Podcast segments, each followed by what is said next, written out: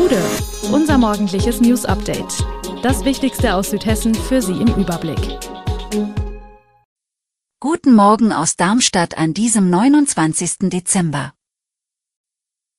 Das Amato macht zu, das Bölle bleibt, Vonovia saniert trotz Nutzungsverbots und immer weniger Geburtsstationen in Hessen und Rheinland-Pfalz. Das und mehr gibt es heute für Sie im Podcast. Der Traditionsitaliener Restaurante Amato am Böllenfalltorstadion schließt zum Jahresende. Doch es scheint verunsicherte Zeitgenossen zu geben, die in diesen Tagen aufgrund der Berichterstattung das Amato mit dem Restaurant Bölle verwechseln. Deshalb hier nochmal in Kurzform. Das Amato macht zu, das Bölle bleibt. Was Amato und Bölle gemeinsam haben, beide Gaststätten liegen an der Niederramstädter Straße. Das Amato hat die Nummer 170, das Obölle die 251. Ob das zu den Verwechslungen geführt hat? Immerhin sind die beiden Lokale knapp einen Kilometer voneinander entfernt.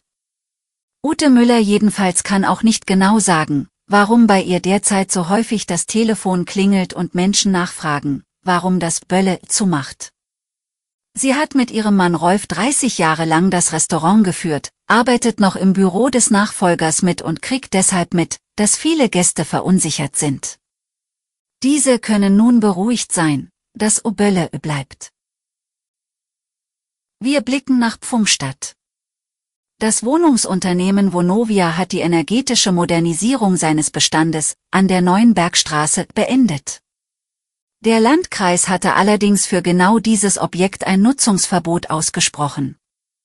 Man habe insgesamt 2,2 Millionen Euro investiert, erklärt Robert Wagner, Leiter der Region Rhein-Main-Süd von Vonovia.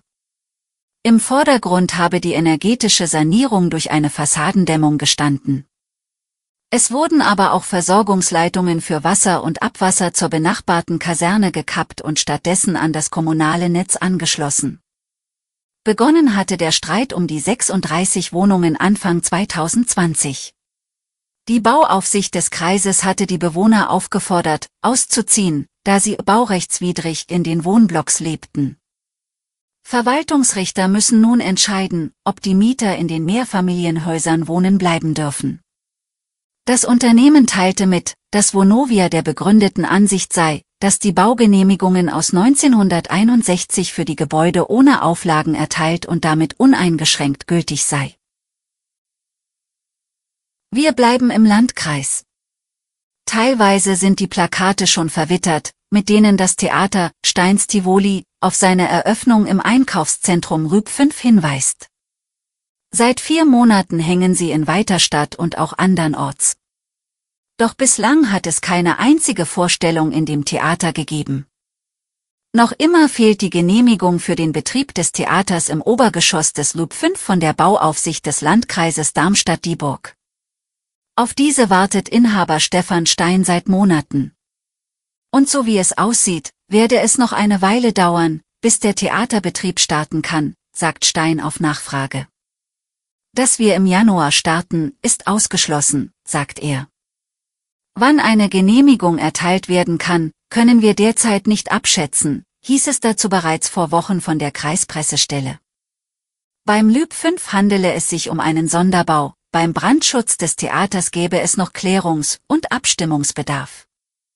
An dieser Situation habe sich nach wie vor nichts geändert, sagt Stein. Wir blicken an die Bergstraße.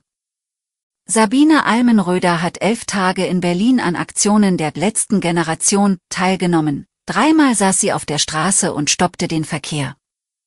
Ihr Einsatz für den Klimaschutz wird auch in Südhessen aufmerksam wahrgenommen. Almenröder steht im Dienst der evangelischen Kirche, im Dekanat Bergstraße ist sie Referentin für gesellschaftliche Verantwortung. Die drohende Klimakatastrophe rechtfertigt Regelüberschreitungen, sagte sie. Die Dekanatsleitung weiß von dem Einsatz, den Almenröder in ihrer Freizeit leistet. Sie hält uns auf dem Laufenden und ist dafür nicht freigestellt, sagt Dekan Arno Kreh, sie klebt sich auch nicht fest. Er bedauert es, dass mehr über die Methoden der Klimaaktivisten geredet wird als über die Inhalte ihres Protestes. Für den ist die Kirche offen. Neben sozialer Teilhabe und der Stärkung von Familien zählt das Bewahren der Schöpfung zu den Schwerpunktaufgaben des Dekanats. Wir müssen ökologischen Themen noch mehr Gewicht geben, sagt Krey. In Hessen und Rheinland-Pfalz haben in den vergangenen Jahren etliche Geburtsstationen dicht gemacht, vor allem in ländlichen Regionen. Jüngste Beispiele sind das Marienhaus-Klinikum in Bad Neuenahr und die Dill-Kliniken in Dillenburg. In Hessen wurden nach Angaben des Sozialministeriums seit 2000 an 32 Kliniken die Geburtsstationen geschlossen. Allein 2019 waren es sechs, darunter die Kreisklinik Groß-Gerau, das Heiliggeist-Hospital in Bensheim und das Marienhospital in Darmstadt. Eine Besonderheit ist das Diakonissenkrankenhaus in Kassel, wo die Abteilung 2012 geschlossen und 2016 wieder eröffnet wurde. Das Gesundheitsministerium in Rheinland-Pfalz nennt nur Daten ab 2005, damals wurde die Finanzierung der Krankenhäuser per Fallpauschalen eingeführt. Über die Zeit davor gebe es keine Übersicht, erläutert Sprecherin Susanne Gellweiler. Seit 2005 wurden demnach 22 Geburtsstationen geschlossen, darunter die im Hochstift Worms und im Heiliggeist-Hospital in Bingen. Überwiegend handele es sich um Abteilungen mit geringen Geburtenzahlen. Alle Infos zu diesen Themen und noch viel mehr finden Sie stets aktuell auf echo-online.de. Gute Südhessen ist eine Produktion der VAM von Allgemeiner Zeitung, Wiesbadener Kurier, Echo Online und Mittelhessen.de. Redaktion und Produktion die NewsmanagerInnen der VAM.